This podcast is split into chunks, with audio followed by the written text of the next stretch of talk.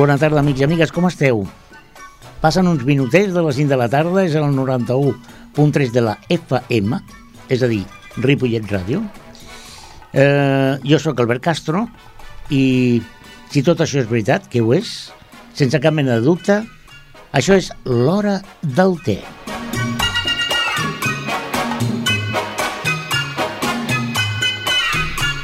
Bé, i tot i que són les 5 de la tarda, eh, jo crec que hem trobat el, el, el, les persones adequades per fer un té i alguna cosa més.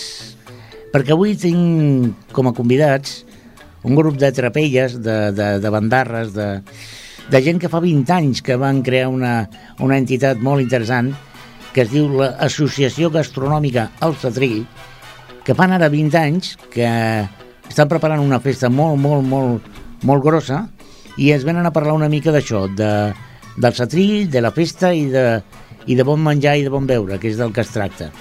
I en el programa d'avui tenim tres convidats.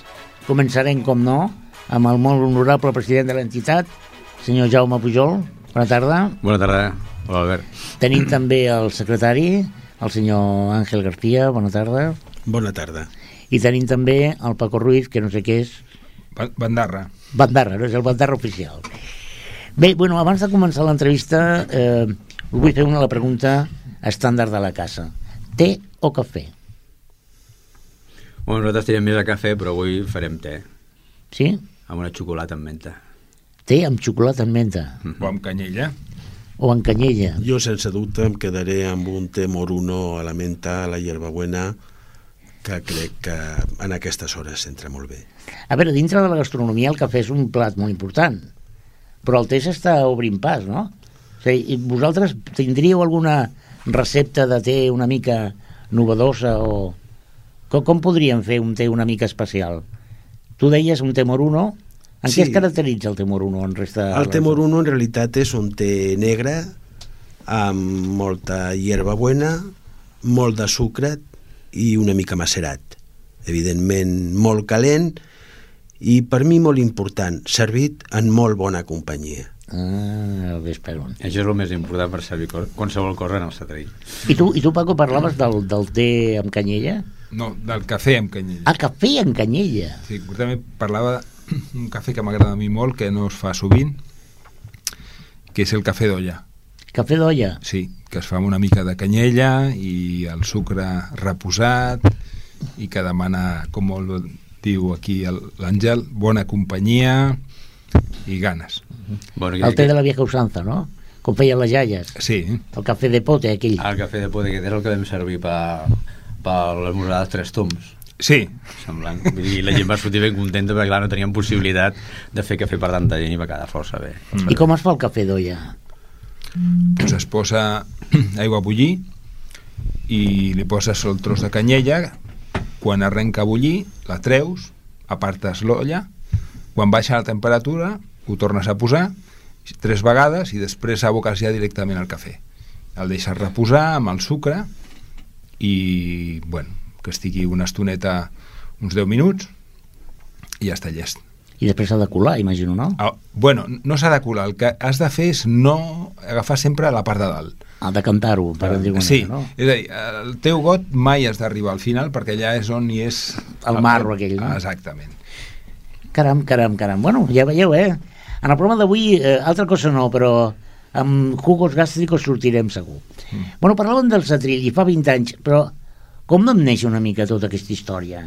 Perquè dels eh, tres que esteu aquí, sou socis fundadors no, tots o no? No, no. socis fundadors els socis fundadors... Missió impossible. No passa res, no passa això, res. Això sí que... Perdoneu, eh? Bueno, ja veieu, és el directe, és el directe rigorós, senyores i senyors. La feina del Preci. Ai, senyores i senyors. Bueno, Àngel, tu vas ser un dels fundadors o no? No, no, no, em vaig incorporar que l'entitat ja portava, crec que eren 3 o 4 anys funcionant, i des de llavors ja estic eh, cada dia amb més ganes cada dia amb més força i cada dia gaudint més d'aquesta colla que com algú ha definit mandarres que cada dia m'ho fan passar més bé i com va néixer el Satrill? Bueno, el Satrill eh, va néixer, jo pels datos que tinc amb el soci fundador l'Andreu, que ara ja no hi és malauradament va, resulta que ell va, algú li va portar unes ostres, no sé si va ser de Tortosa o de per allà, i tio, unes ostres, no me les fotré així a pal sec, no? I ens va trucar, no sé si va ser el Josep Miguel o el Josep, diu, escolta, tireu pas una botella de cava o alguna cosa, per mireu que teniu aquí. Diu, ostres, tu, jo tinc una d'aquestes. Pues jo tinc una d'altra, pues tu, doncs va, va. I ens, trobem, ens van trobar allà tres, quatre persones, també estava el Cayetano, que, que no hi és un que té ara estan això de Ripollet, història i imatge, uh -huh. i pues, van trobar-se allà i, ostres, com van entrar les ostres que hi amb el cava fresc i tal, i algú s'hi va córrer, podríem fer una societat gastronòmica i començar a fer quatre plats, i així va començar, simplement. Perquè exactament el setrill què és? Com, com podríem definir el setrill algú que, que no es coneixi? Clar que Ripollet el, el coneix a tothom, però hem de dir que aquest programa, a l'hora del té, a través d'internet, a través de ripolletradio.cat, ens escolten arreu del món. De fet, tenim oients al Japó i aprofito per saludar-los. No sé qui són ni com es diuen, espero algun dia tenir ocasió de poder-los saludar. Com, com podríem explicar a algú que no, que no us, conegué, us conegui què és el setrill? Home, si jo hagués de definir el setrill i a banda de la seva vessant oficial, eh, jo el puc definir el que per mi és. Per mi és una excusa per, amb un grup d'amics cada dia més amics, disfrutar, gaudir d'una bona taula, d'un bon menjar, d'un bon viure, d'un bon beure i d'una bona conversa, independentment de qui o cap a on vagi aquesta conversa. Per tant, per mi és una excusa perfecta per tenir una agenda amb la qual m'haig de juntar, i dic m'haig de juntar perquè jo vull que així sigui, amb un grapat d'amics que xerrarem de lo divino i de lo humano i que a més a més gaudirem gairebé sempre d'un bon àpat amb un bon vi o amb allò que cada un li vingui de gust. És a dir, el Satril és un grup de, de persones que eh, sou tots aficionats a la cuina, suposo, no? Sí. Com a mínim us agrada el menjar, no? Les dues coses. I, i sou bon cu cuiners o, o com va això? Bueno, ja tot. Jo recordo els començaments que fèiem... Bueno, jo, jo vaig arribar al 98, un dia que no tenia res a fer, acabava de tornar de dos mesos de voluntariat a Mèxic i el Josep Miquel em va dir pues, per què no vens a sopar aquesta nit? I, bueno, pocs després es va convertir en un... els divendres setrill. I ara tot. Eh, hi ha hagut gent hem passat temporades on cridava molt el, el que seria la cuina més tradicional, rescatar i fer-ho bé. Després, arran dels inquietuds d'alguns, van començar eh, una mica l'experimentació, llavors les pijotades que, que a vegades es diuen, mira, este ja està, con les pijotades que afortunadament després tothom dona gràcies i diu, ai, que bo que quan ho ha fet fulano eh, ens ha despertat un munt de sensacions, d'inquietuds, eh, fins i tot a vegades jo m'he sorprès recordant els moments de la meva infantesa tastant un, un àpat a vegades que dius, hosti, tu, això qui m'ho hauria de dir, no? Mm. I en principi tothom, que tothom té és bona voluntat i ganes de fer i d'aprendre i en aquest sentit un dia surt millor, altres pitjor a vegades et fiques en merders que no saps com sortiràs però mira, no saps com aquell dia eh, els tres que cuinen més la gent que va arribant tu i fan que el sopar surti. Perquè clar, això el que feu és cuinar per torns, no? Quants socis hi ha en aquest moment al Tatrill? Ara, doncs 27, perquè érem 28, però hi ha un que mm, no l'hem perdut, no sé per on puesto, però vam començar en 4 o 5, i vull dir, ara l'última, l'últim parell o 3 d'anys, hem fet una mica més de campanya perquè ens vam canviar de local, llavors ens, eh, la despesa era una mica més important o per abarcar més coses i llavors pues, hi ha hagut gent que ha portat a companys, amics i pues, ara ja som un grup una mica respectable. I d'aquests 27 eh, eh, us veieu cada setmana com va això? Cada 15 dies? Cada mes? cada 15 dies I feu un sopar cada 15 dies? cada 15 dies un sopar llavors, I qui cuina? Hi ha un calendari fet, ah. ja s'encarrega el, el secretari fa un calendari per trimestre, llavors com són bastants, pot ser que hi hagi una persona que no li toqui però està de reserva, llavors un es dedica a fer el primer, a l'altre el segon i a les postres. Si per exemple, escolta'm, com que un viatge o està fora, escolta'm, aquest de setmana aquí em pot cuinar i tal i qual. Llavors es queda d'acord i ara fem treballar bastant el correu electrònic i llavors pues, es queda amb els plats i sempre és una sorpresa, perquè qui cuina avui? Va, ostres, avui superem perfecte però escolta, ja que avui, oh, avui cuina el Jaume malament tu demà tu ets mal de panxa problemes al canto, no?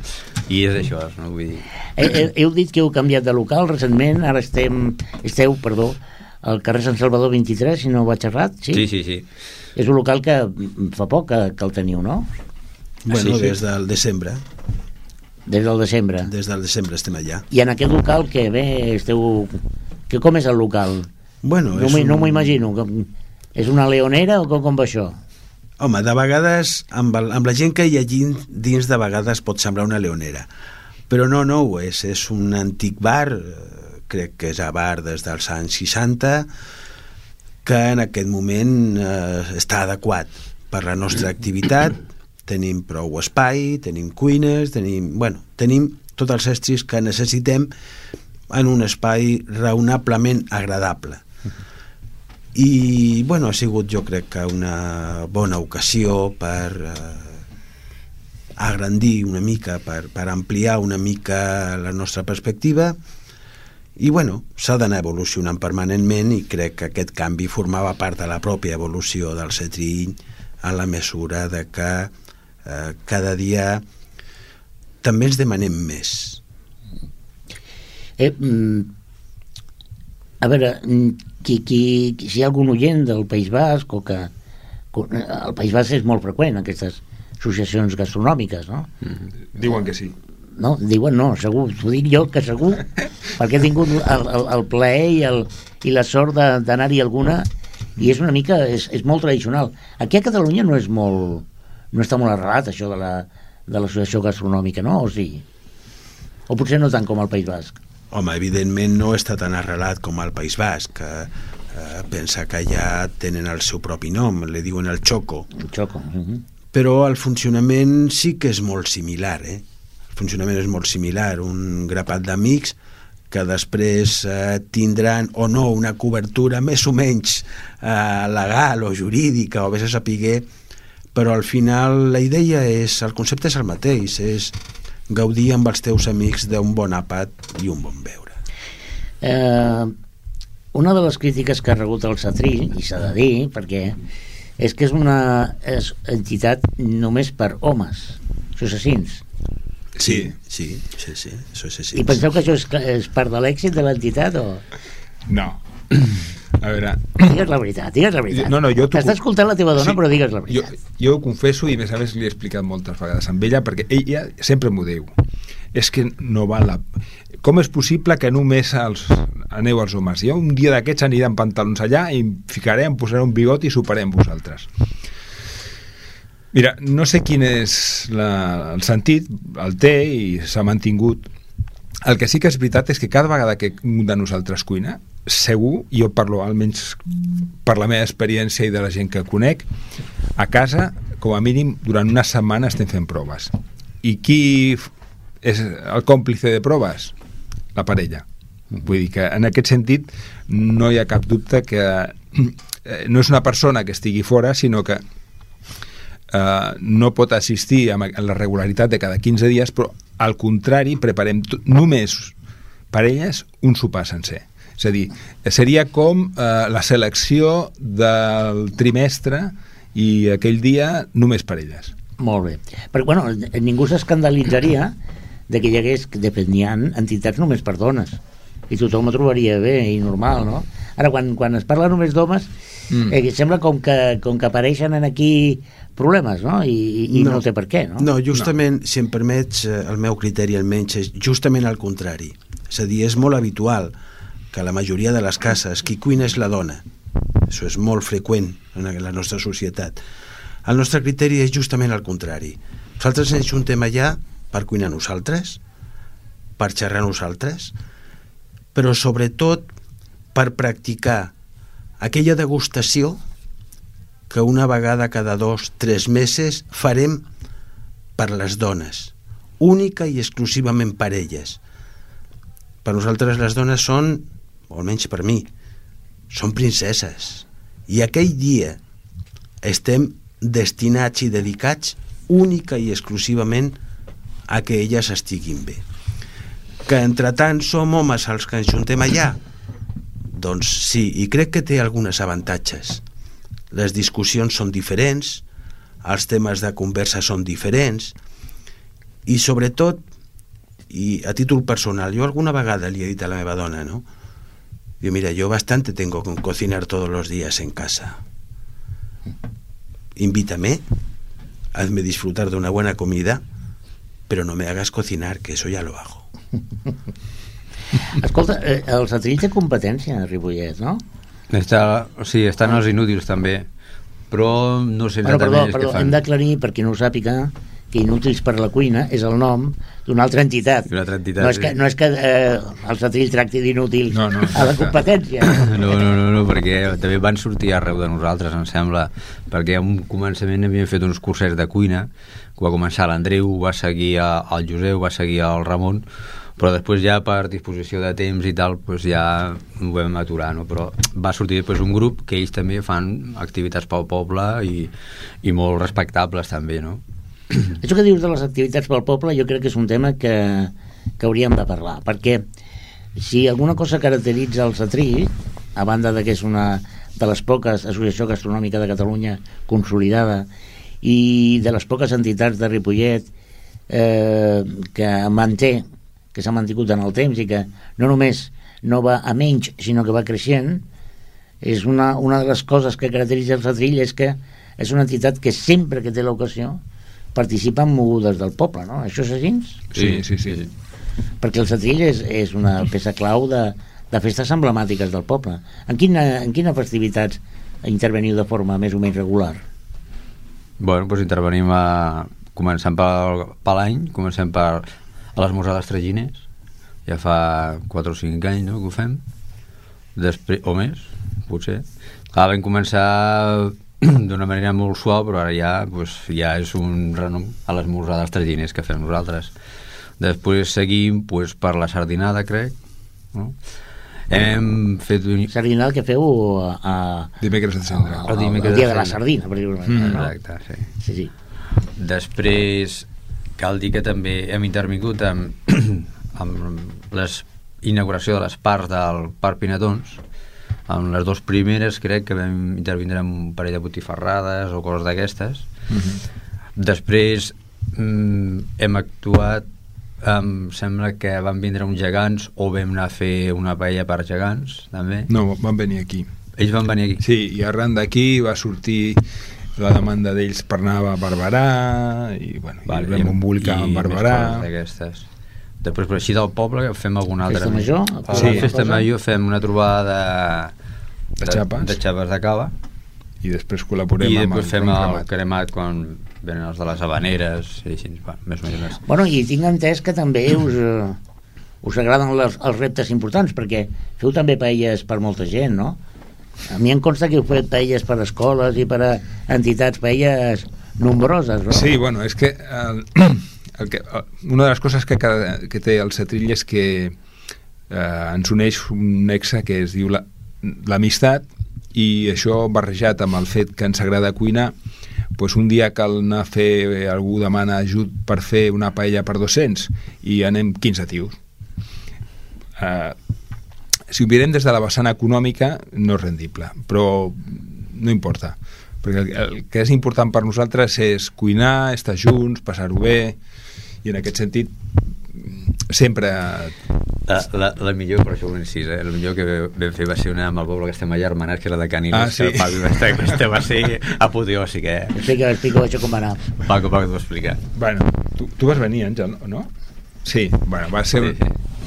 eh, arran de l'intercanvi amb Caniles pues, nosaltres vam baixar i va baixar un grup d'habaneres bueno, en concret era una parella de, de nois i bueno, vam fer vam preparar el cremat per al dia que ells van fer la, la, la seva actuació al vespre i després vam fer una parella una paella per mil una persones Per mil una persona. sí veure, a veure, perdona un moment, perdona un moment. Mil una persones. Sí, tu una un, mica- una paella per mil una persones. Bueno, eren dos paelles, una de mil i una de una. que té la reta. És que té una mica de conya el tema. I, i com, com, com vau fer per, eh, a dir, allà a Canilis tenien ja la paella preparada o com va anar? No, la paella es va llogar i la, la van baixar allà i nosaltres vam portar tot el que era les viandes. Tot Però el una que paella, comprar. una paella Sí, mira, per mil persones és molt gran, no? Sí, perquè facis una idea, era més gran que jo.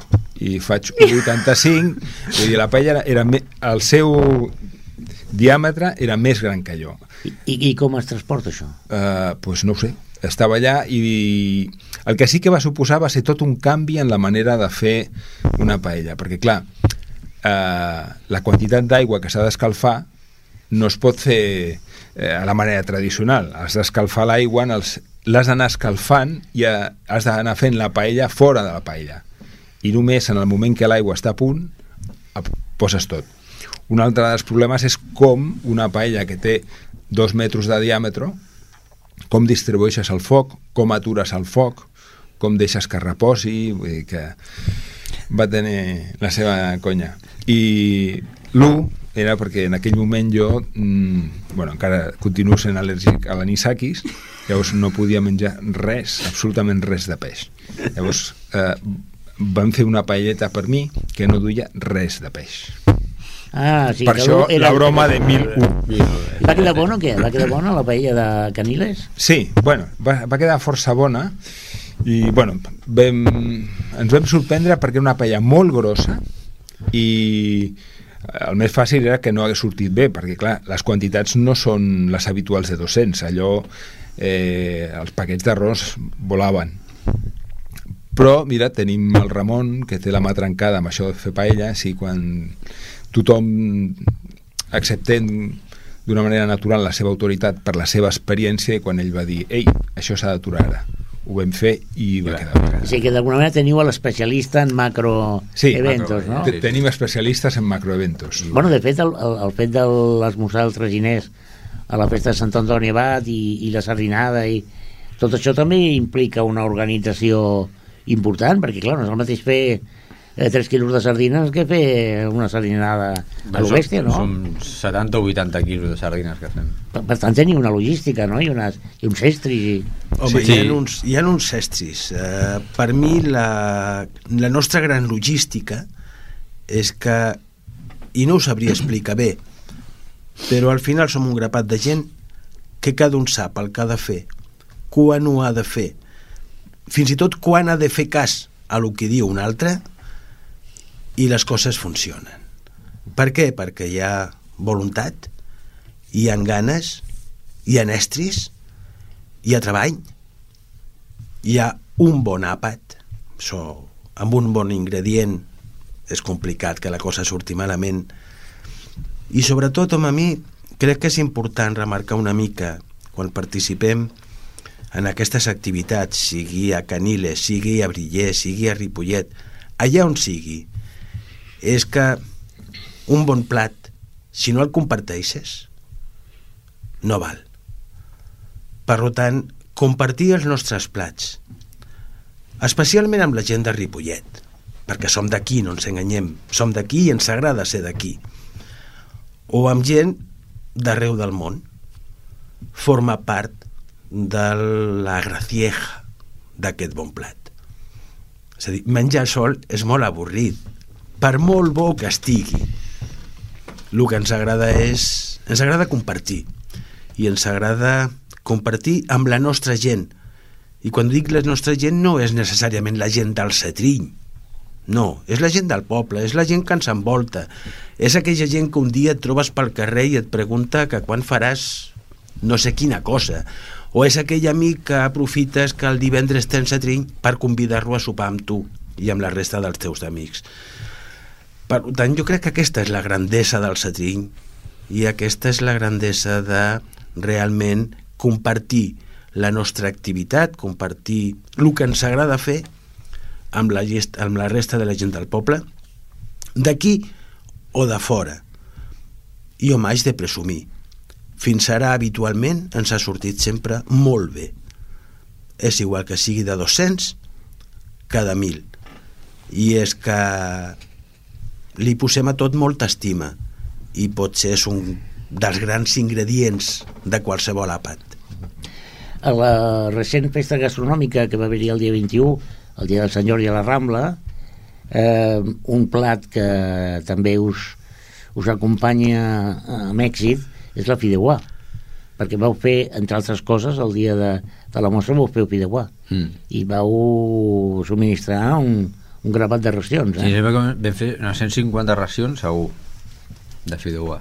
Seria el vostre buc insignia, la fideuà? O... No, no, el que passa no. és que hi ha una sèrie de plats que s'han convertit, al llarg del temps, s'han convertit en, en algo tradicional. És a dir, nosaltres... Hi ha gent, dies abans de la mostra, que ens pregunta, escolta'm, hi haurà fideuà? Llavors, independentment de la quantitat que hàgim de fer, creiem que a la nostra mostra gastronòmica no pot faltar la fideuà del Satriny, però com durant molts anys, i a més tenim aquí l'artífice, el Jaume ha preparat la sabas a la catalana. Mm -hmm. Escolta'm, allò era un clàssic. Allò era un clàssic. I li sortien només pensar en elles em fa gana de...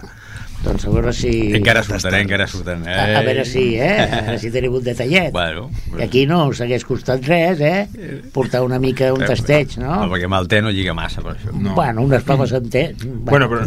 Seria innovació, cas, no? Podem portar innovació. un brownie de xocolata amb unes natilles de taronja la propera vegada que ens convidis. Ma, pues això està fet la setmana que ve, si cal. Mm, escolta, eh, vulguis o no vulguis, el primer plat ja, ja el hem ventilat i ara passaríem al segon, d'acord? I què us sembla si entre, mentre fem el canvi de plat i escalfem una mica el segon plat, escoltem un tema de Joan Manuel Serrat que ve molt a col·lació, perquè feu 20 anys, d'acord? I ell, amb un tema que, que el va fer molt, molt i molt famós, precisament parlava d'això, del ara que tinc 20 anys.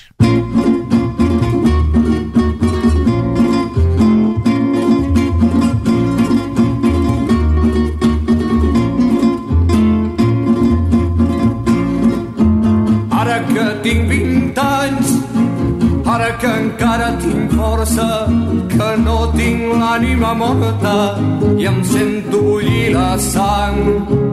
Ara que em sento capaç de cantar si un altre canta, avui que encara tinc veu i encara puc creure en Déus. Vull cantar les pedres, la terra, l'aigua, el blat i el camí que vaig trepitjant a la nit al cel aquest mar tan nostre i el vent que al matí ve a besar-me el rostre. Vull alçar la veu per una tempesta, per un raig de sol o pel rossinyol que de cantar al vespre. Ara que tinc 20 anys Ara que encara tinc força, que no tinc l'ànima morta i em sento bullir la sang. Ara que tinc 20 anys, avui que el cor se m'embala per un moment d'estimar o en veure un infant plorar. Vull cantar l'amor, el primer, el darrer, el que et fa patir, el que vius un dia plorar amb aquells que es troben tots sols sense cap amor van passar pel món. Vull alçar la veu per cantar als homes que han nascut d'en peus que viuen d'en peus i que d'en peus moren. Vull i vull i vull cantar avui que encara tinc veu sap si podré demà. Però avui només tinc 20 anys, avui encara tinc força i no tinc l'ànima morta i em sento bullir la sang.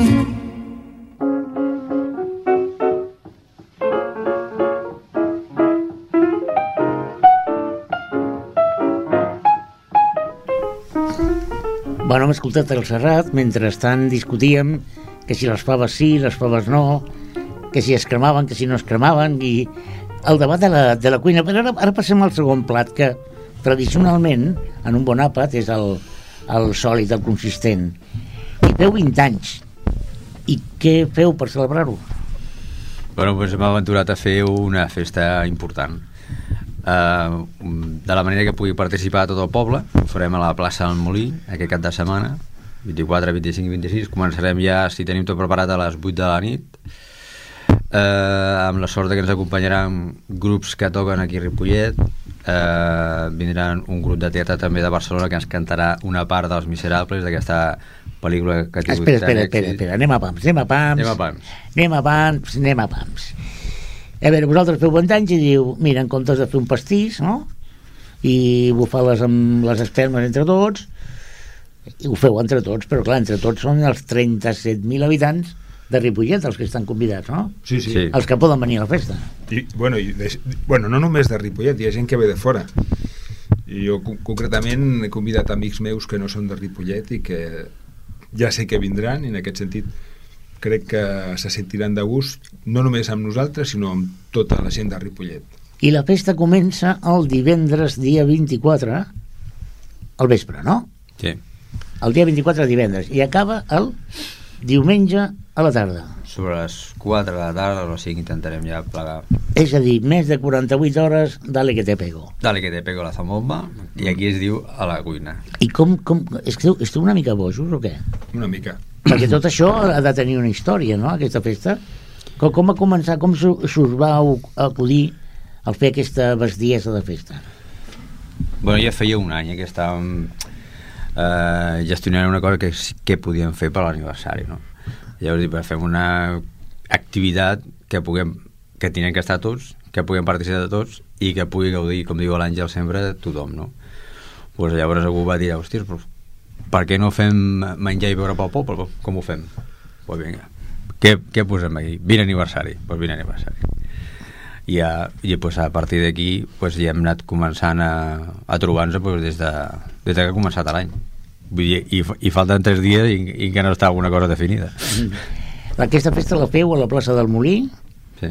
d'acord? Que suposo que tothom sap on és, però si no, és la que està al costat del, de la plaça Pere IV, on està el mercat municipal, la que està al costadet, i en allà, en aquest espai, què hi haurà? Què, què, què ens podem trobar quan, quan, quan anem a, el divendres a la nit o el dissabte o el diumenge? Què ens trobarem? Home, jo d'entrada diria, el primer que trobareu és a l'espírit xatrillaire. Ah, això està bé.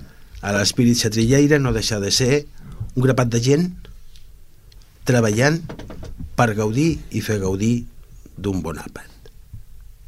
Jo crec que això és el primer que trobarem. A partir d'allà, doncs com bé deia el Jaume, per nosaltres la festa fa mesos que ha començat. Encara que només es materialitzaran aquests tres dies, però fa mesos que ha començat la festa. Ja fa mesos que estem de festa, perquè tot això s'ha de preparar. I cre creiem que ho hem fet raonablement bé, i això l'haig de dir ara que encara no s'ha fet. Però crec que raonablement bé.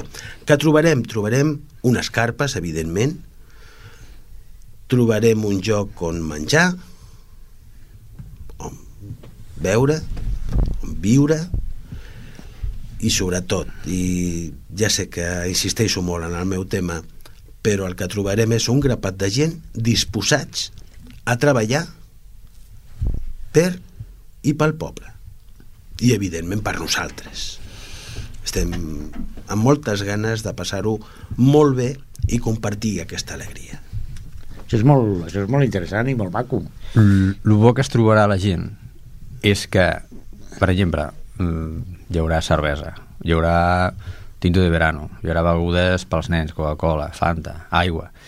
Però què voldràs per menjar? Al moment se li estarà fent. O sigui, menjarà plat calent si vol calent o plat fred si vol fred, però en el moment li farem. O sigui, això és una de les avantatges que no estarà ni embolicat ni res, sinó que al moment es farà.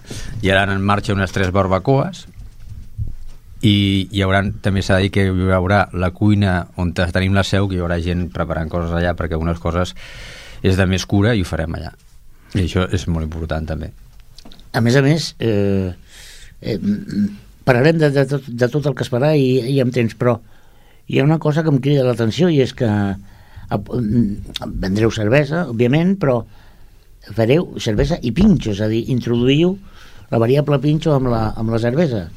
Sí, l'acompanyarem amb un pinxo perquè, clar, pues, eh, s'entén sempre que aneu a algun puesto, sobretot País Basc o pel nord, sempre s'acompanya amb una tapa o pues, decidir, bueno, després de, com diu l'Àngel, de mesos de preparar la idea que no ens, que no ens enteníem, va, fem això, no, fem, fem l'altre, no, que això no, per aquí no va bé, que això no s'ho menjarem, bueno, però al final farem el pitjor. Penso que, que té la seva feinada, imagino, no? Sí, que no ha estat fàcil consensuar, vull dir, és fruit de consens, no ha estat un que decideix que es fa, sinó que s'han proposat, hem parlat, hem mirat, hem fet proves i al final es farà una proposta, unes propostes de pinxos. Home, pensem una cosa, som una societat gastronòmica. Servir una cervesa, fins i tot una bona cervesa, n'estic segur que hi ha molta gent que ho fa. Mm.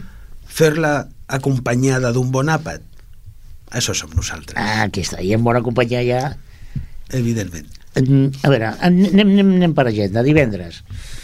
El divendres, a banda de, del, de les carpes, de, bueno, sobretot de la, del bon rotllo que hi haurà, segur, de la gent del Satrill, perquè encara no estareu cansats, encara estareu de bon humor, mm. eh, les neveres a tope, tot perfecte, d'acord? Potser la cervesa encara amb una mica més d'escuma de la que convé, ja anirem ajustant, d'acord? Però quina, què, què ens trobem el divendres a la nit? Perquè, com deia abans el Jaume, hi haurà un escenari on també hi haurà actuacions, no? Mm. I el ah. divendres em penso que... que hi ha, el divendres hi ha una actuació d'un grup eh, flamenc o de, de ball d'aquí Ripollet s'han ofert pues, per obrir la festa ah, llavors pues, mm, com que ja serà entrat eh, potser a les fosques no farà tanta calor i tal doncs s'han ofert a, a fer un petit espectacle per la gent que estigui allà i i perquè la gent mentrestant estigui menjant i, i va bé, doncs, també s'ho passi bé. Molt bé, o sigui, el divendres ja comencem amb una amb Ballaruca, amb un grup eh, de flamenc, no? Andalús, sí, o... exactament no recordo el nom ara, però són d'aquí Ripollet mateix, eh? Vull dir, són gent que igual coneixerem i vull dir que... Com que, ei, que són els del Satrill, pues, va, anem, perfecte, tu, escolta. Si saben que l'únic que ens podem oferir nosaltres serà el menjar i el beure gratuït, perquè, clar, vull dir, eh, la nostra economia està entre parèntesis. És a dir, la gent que intervé en, aquest, en aquests dies a nivell d'actuació ho fa a modo de col·laboració, altruistament, no? Altruistament, sí, sí. Totalment sí. altruistes. Però, evidentment, no podem convidar algú a la nostra festa i que no surti d'allà. Home, això està clar. Això està clar. menjat. I menjar bé, a més, eh? Això el divendres a la nit, que serà una mica la prova piloto, d'acord? Mm. El, el dissabte, el dissabte que ens podem trobar?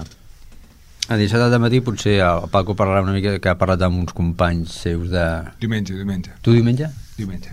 Vale, doncs el dissabte al matí, en principi, no sé si algun de nosaltres havia parlat perquè també hi ha una trobada de motos Harley aquí al Baricentro i i es havia parlat amb ells si podia acostar-se algú perquè poguessin exposar les seves màquines ah, aquí i tal però com que es veu que és una trobada de tota Espanya està una mica complicat igual venen alguns d'aixins com me feia senyes a l'Àngel que teníem un grup però al final no podrà venir perquè els ha sortit un vol o alguna cosa i s'ho perden i s'ho sí. perden bueno, de totes maneres pel matí el que sí poden fer és una home, abans de fer el vermut en allà no? és a dir, una, una tapita d'alguna cosa i una cerveseta fresca no és una mala, no és una mala proposta eh? no, no, no, i més a més eh, jo crec que procurem adaptar-nos a cada moment del dia, és a dir, no pots oferir el, el que és a sopar a l'esmorzar. Uh mhm. -huh. Per tant, mirarem d'oferir en cada moment el que toca i tot i que si algú demana alguna cosa en concret, doncs mirarem d'intentar fer-li amb tota l'estimació del món, perquè s'ho passi bé, perquè en el fons és el que volem, compartir la nostra alegria amb la gent del poble i que la gent. Eh, comparteixi amb nosaltres aquest motiu de 20 anys. Vull dir, és que és, és com diu, arribes a casa i dius papa, ara ja sóc gran ja sóc major d'edat. Ja puc votar.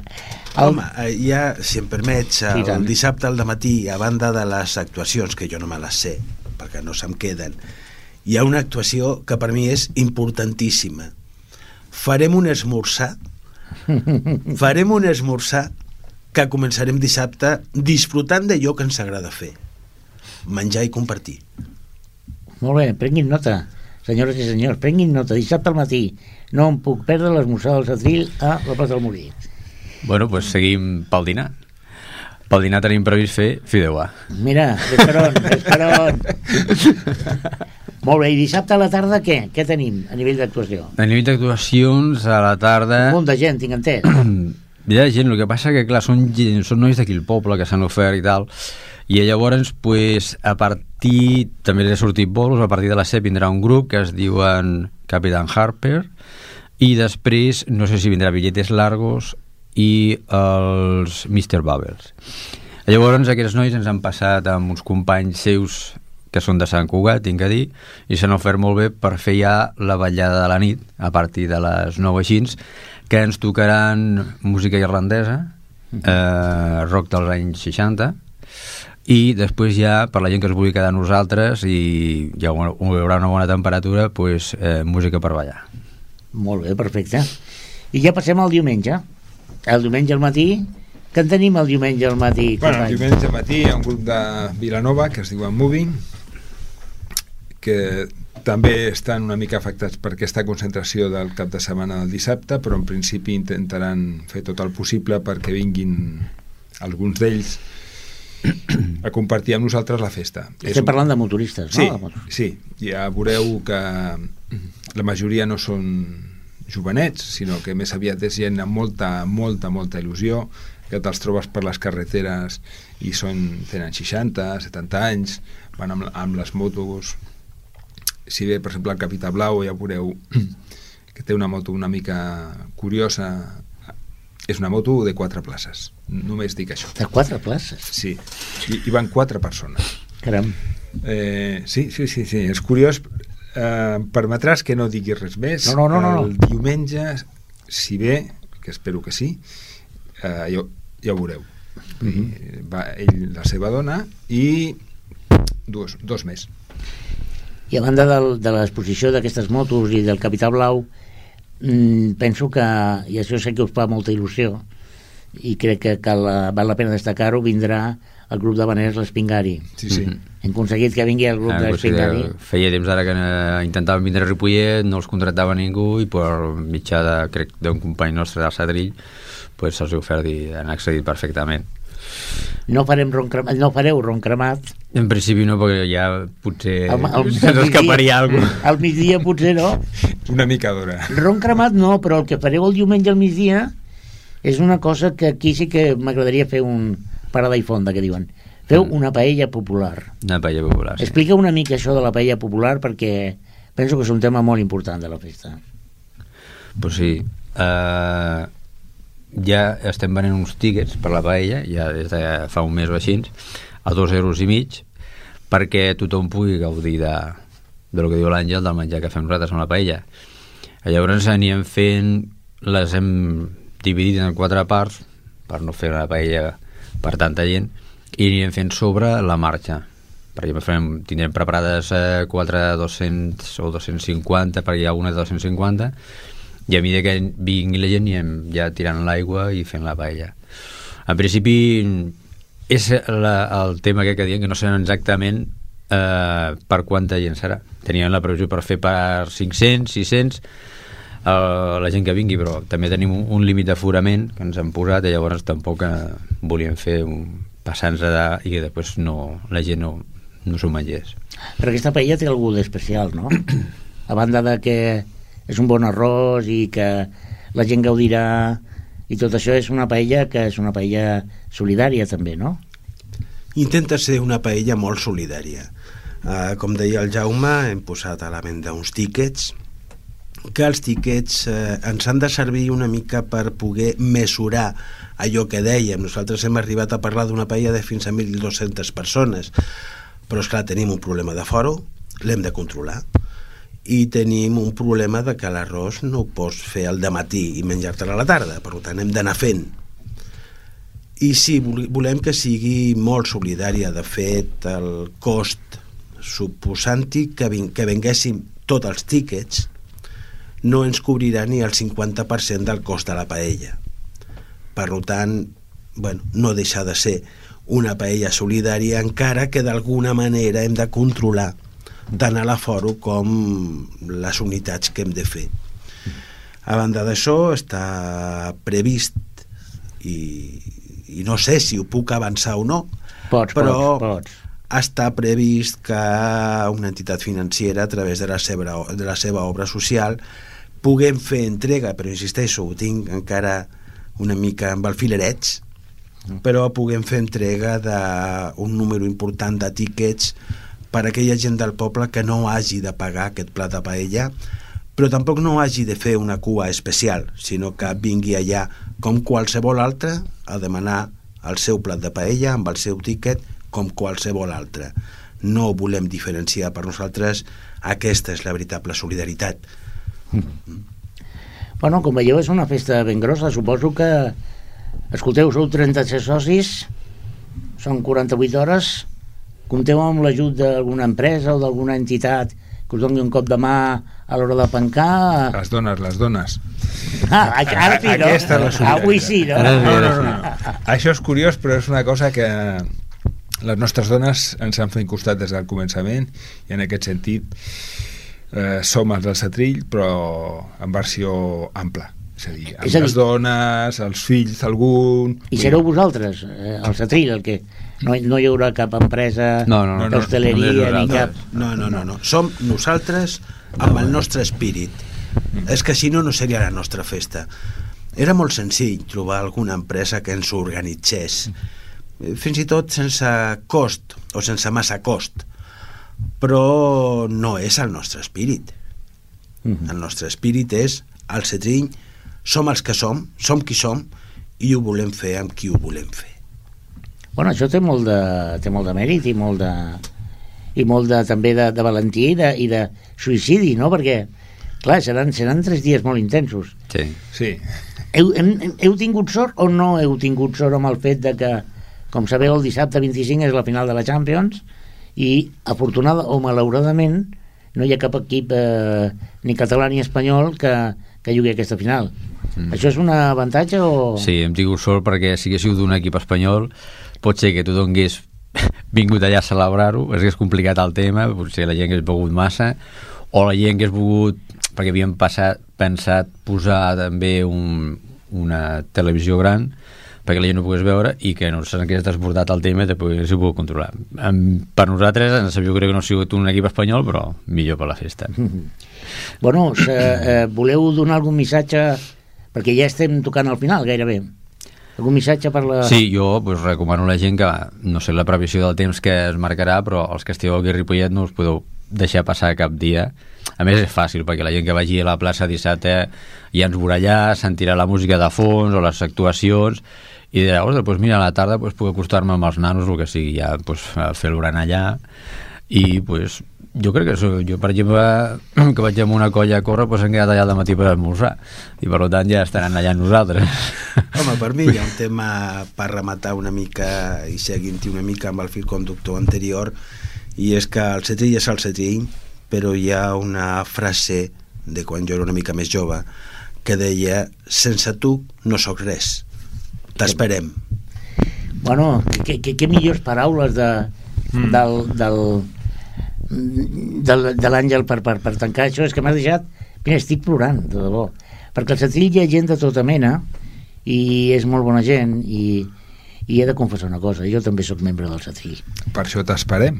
No, home, jo no faltaré, eh? Ja, No. ja us ho dic ara que jo no faltaré. I el que tampoc faltarà serà Ripollet Ràdio, que és una de les entitats que també col·laborarà en aquesta festa, doncs eh, amenitzant, posant música i compartint amb vosaltres eh, aquests dies de- d'aniversari.